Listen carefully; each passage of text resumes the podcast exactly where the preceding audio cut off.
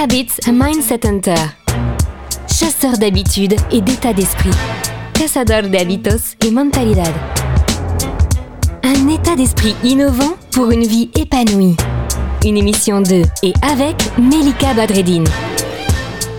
Hello Bonjour à toutes et à tous et bienvenue Merci encore de nous suivre, abonnez-vous et partagez ce podcast allègrement et généreusement. Aujourd'hui, nous allons parler de la boucle de l'habitude. Encore cet ouvrage de Charles Duhigg du pouvoir des habitudes qui nous sert de référence.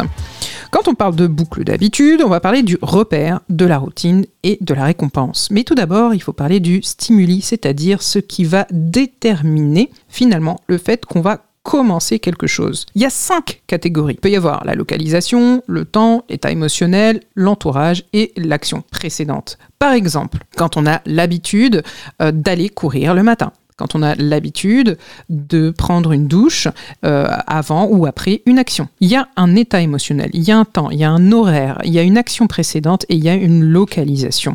Tout ça peut se dérouler dans la salle de bain, dans la chambre, etc.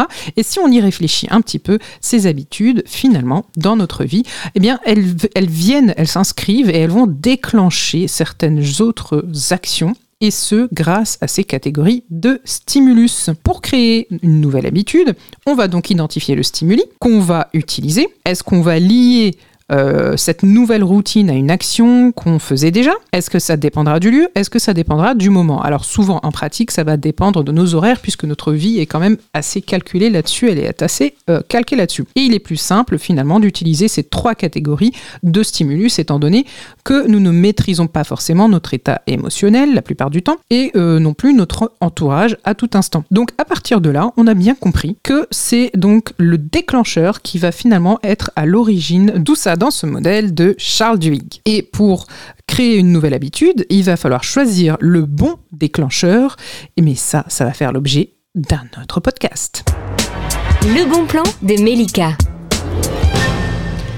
Alors juste quand même une petite info concernant euh, le bon déclencheur, il s'agit donc du bon signal. Et pour les signaux, on a ce qu'on va appeler un déclencheur personnel, un déclencheur de contexte et un déclencheur de l'action. En ce qui concerne le déclencheur personnel, par exemple, si on prend uniquement cet exemple-là, là, ça va dépendre de tout ce qui se passe à l'intérieur de nous, que ce soit au niveau mental, au niveau physique. L'instinct de survie étant très fort, le corps rappelle souvent ce dont on a besoin. Et le déclencheur est très efficace pour nous pousser à l'action, comme par exemple l'estomac qui gronde, comme euh, par exemple le fait d'avoir faim, ou euh, simplement l'envie de survivre. Et oui Cette émission est maintenant terminée, et comme dit Melika, fuck bullshit, love.